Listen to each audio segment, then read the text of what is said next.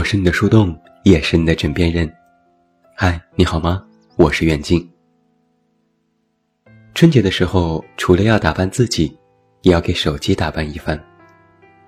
于是我下了许多手机壁纸，每天换一张。初一是恭喜发财，初二是我要暴富，初三是马上有钱，初四是财源广进，初五就更隆重了，贵接财神。我妈好奇地问我：“为什么没有春节愉快、诸事顺利、万事如意、阖家团圆？”我笑称：“生无可恋，只想着钱。”后来不知怎的，我爸也知道了这件事。以后每次吃饭，我爸都会说：“来喝一杯，祝你发财。”又过了几天，我妈偷偷地问我：“你是不是欠债了，还是没钱了？”我一愣，为什么这样说？我妈指着我的手机，整天壁纸都是钱，越是没什么，越想要什么呀？我大笑三声，有钱是全人类的共同目标呀。很显然，现在年轻人对于钱的渴望已经完全掩盖不住了，好吗？在上周有一个微博热搜。大城市九零后财务情况，里面有一些大数据，描述了现在九零后年轻人的财貌图谱。关键词是，哭穷已经成为了九零后的标签之一。只要大家聊起，都是在说，最近没钱，穷，特别穷，穷到四大皆空。在采访的五百位九零后当中。薪资月三千到五千占比最高，有百分之二十七点七三。因为年龄和进入社会时间有限，月薪在一点二万以下的受访者超过了八成。赚的不多，但是花销却不少，就会直接导致一个问题：存不下钱。有三成的九零后表示自己是月光族。月盈余占到收入百分之七十以上的比例仅有一点六八，近三成的年轻人表示每月会剩一点点钱。去年八月份有另外一个大数据，《中国养老前景调查报告》里指出，中国年轻一代认为要有适宜的老年生活目标，需要存储一百六十三点四万元，但是有近六成的年轻人。没有存款。我们再来看一些国外的数据。根据美国统计局的数据，美国超过三分之一的八零后和九零后在成年后依然和父母同住，这个数字有两千四百万人。大部分美国的年轻人认为，教育条件和经济安全是长大成人的关键，而他们现在结婚生子。或者是购置房产的年龄都在不断的延后，有百分之七十一的美国年轻人为财务状况焦虑。美联储的数据显示，美国年轻人的同年龄收入比父辈一代少了百分之二十。在一九七五年的时候，二十五到三十四岁年轻人拥有房产的比例为百分之五十二，而到了二零一八年。已经跌至了百分之二十八点八。由此看出，年轻人的经济压力可不只是中国特色，而是全球现象。那么问题来了，钱都去哪儿了？我在上周末的时候做了一个读者调查，很多人和我讲述了自己的财务状况。年轻人把钱都花哪儿了呢？第一个方面，吃。及时行乐是年轻人的生活方式。我有超过六成的读者表示，平时把钱花在了吃这件事上。中国人向来是民以食为天，关于吃，我们好像从来都不会委屈自己。根据二零一八年中国餐桌消费潮流趋势报告中的数据，二零一八年。中国餐饮业全年增速依然维持在了百分之十左右，总体规模达到了四点三万亿。而另一份2018年居民收入和消费支出情况中，这样显示到：去年人均平均可支配收入为两万八千二百二十八元，人均消费支出为一万九千八百五十三元，其中，食品、烟酒消费占到了百分之二十八点四，排名第一。所以你瞧，吃依然是中国人的头等大事。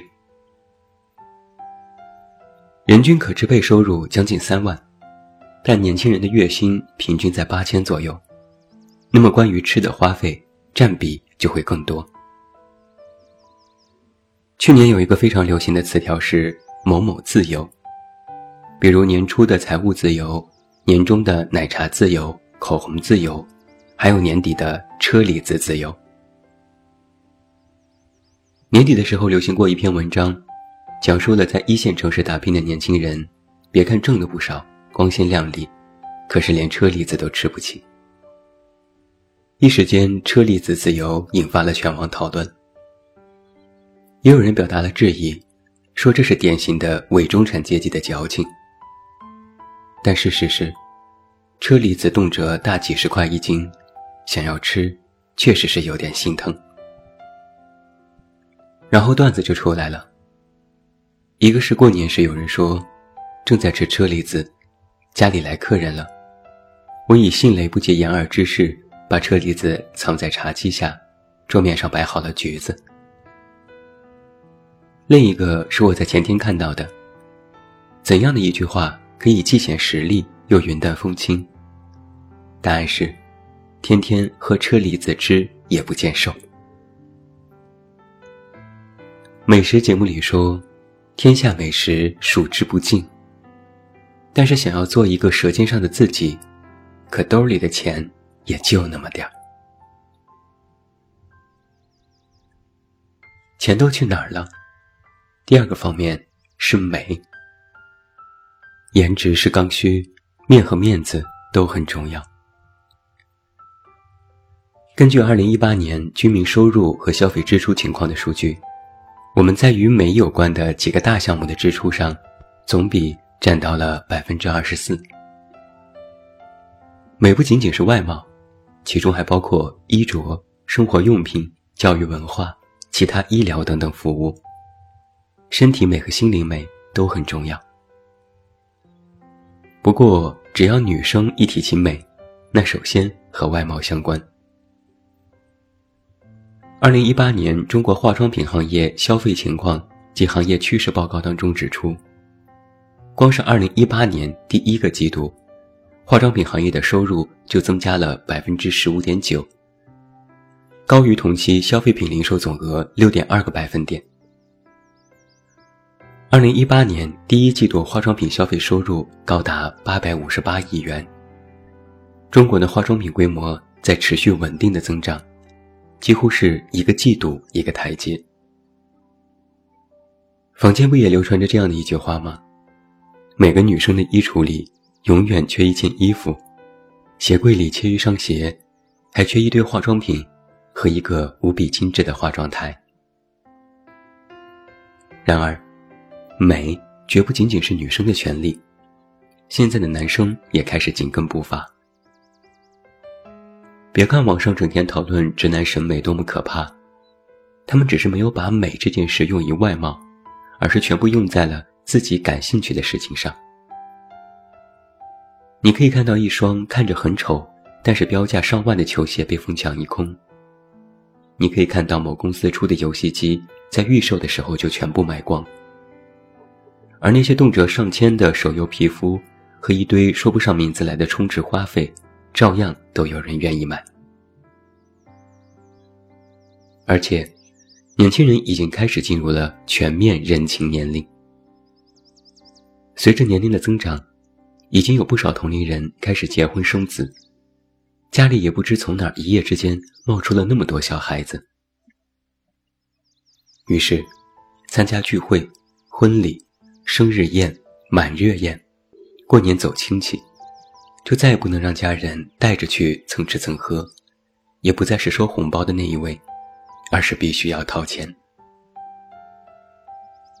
中国人讲面子，随份子，份子钱开始成为了年轻人支出当中必不可少的一部分。哪怕在我的故乡太原，参加婚宴，份子钱少则五百，多则一千，如果是关系特别好的，更是没有上限。比如我发小结婚，我份子钱就是一万块。发小有了孩子，我又是三千，每年过年给孩子一千块钱的压岁钱。有人会说，份子钱是个礼尚往来的事情，当自己结婚生子的时候都会收回来。但问题是，现在很多年轻人是单身，连个对象都没有，现在都是哐哐的往外给钱。猴年马月才能看到回头钱呢。网上有句话说：“美是需要代价的，面子是需要掏钱的。”我真是无比的赞同。第三个方面，房子不是不想买，而是买不起。在我的读者调查当中，有很多人说。自己最大的开销是居住，是房子，要么是房贷，要么是房租。房子真是中国人的心头肉啊！在大城市九零后财务情况的微博热搜下，有一个视频，给出了一个观点是：大城市的年轻人买不起房，但也回不了故乡。一线城市高昂的房价让人望而却步。会有许多人选择离开。他们离开的原因，其中有一条是，在这里，我一辈子也买不起房子。但是后来他们发现，回到家乡，照样也买不起。拿我的家乡太原举例，虽然不能和北上广比，但是随便一个地段也是万元起步。而在几年之前，我印象里太原的房价。不过是五千块左右。之前也有年轻人感叹：“我真是生得太晚了，如果早一点，说不定还能在大城市买得起房。”然而事实并非如此。早在一九八九年，北京市的房价就已经是两千元的水准了。当年的报纸就这么说过：一个学生从参加工作，日日节衣缩食。每月存出五十元，需要一百年才能买得上两居室。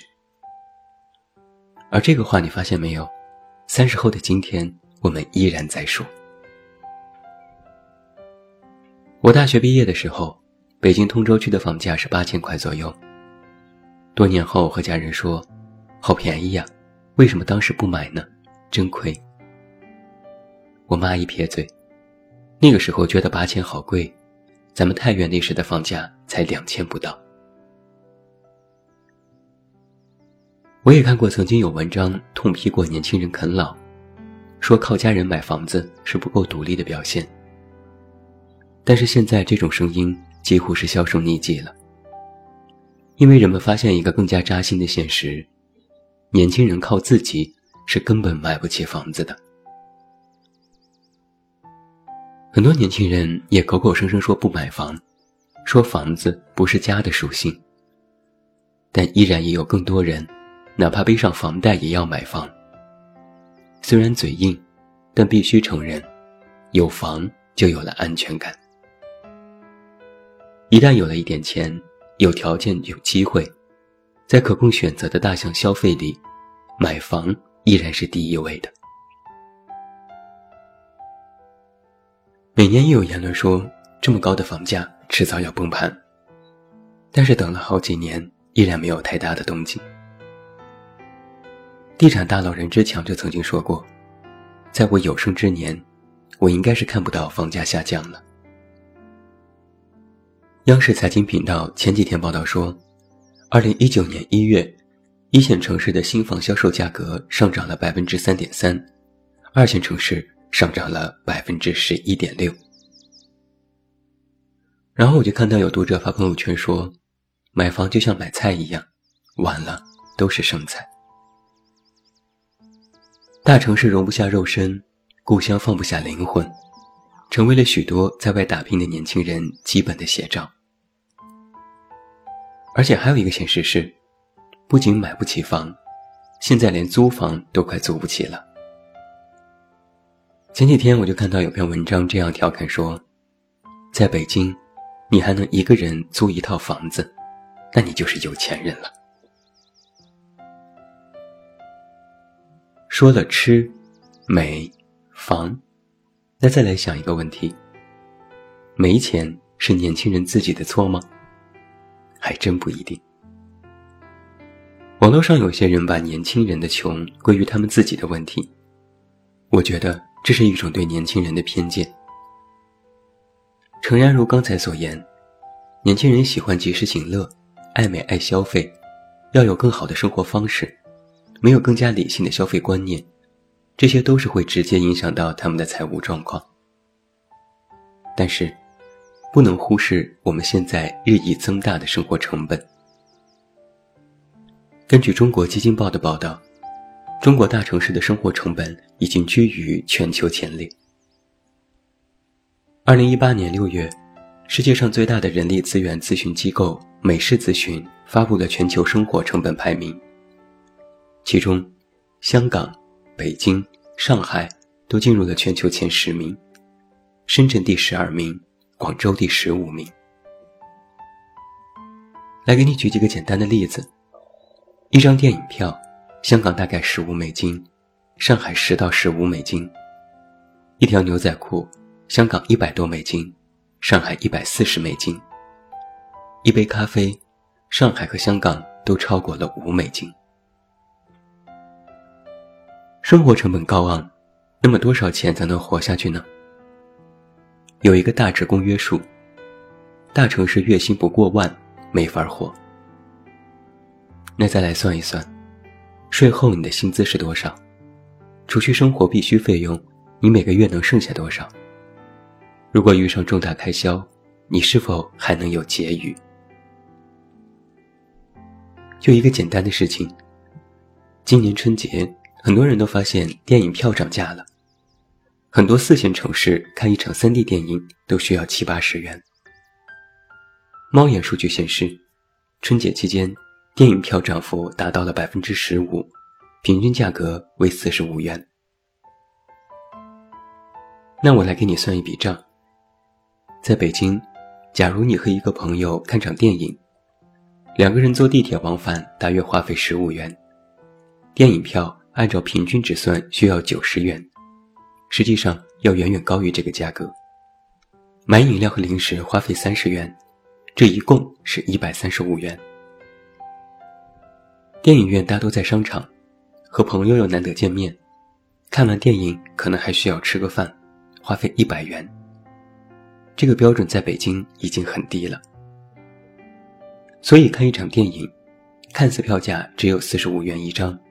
但是整体花费却有两百三十五元。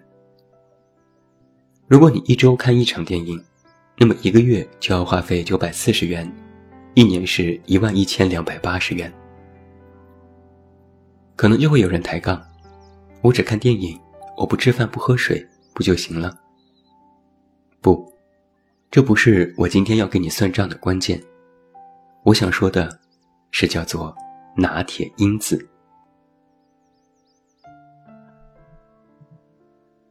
二零一八年八月，央行发布了二零一八年第二季度支付体系运行总体情况。中国的信用卡逾期半年未偿还的总额已经达到了七百五十六点六七亿元，环比增长了百分之六点三五。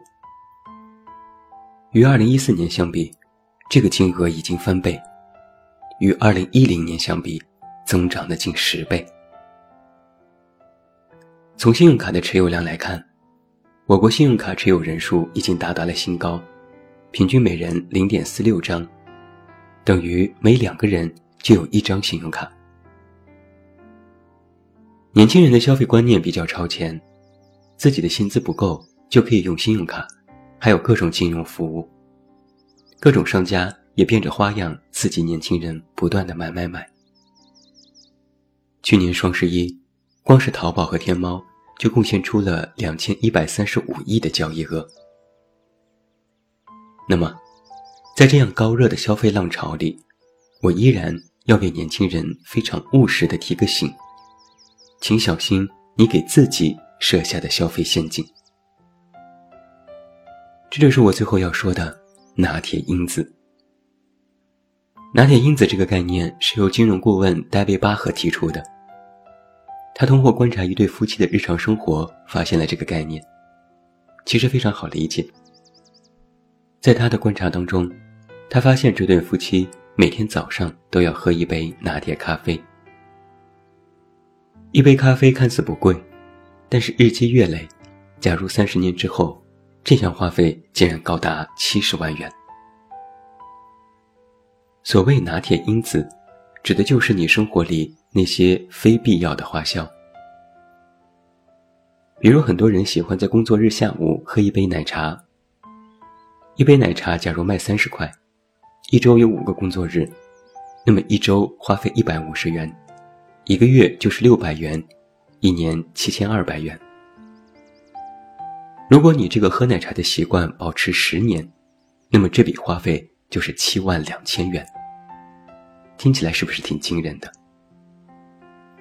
那么想一想，在你的生活里，尤其是我们今天提到的各项开支当中，有哪些是你可有可无的支出呢？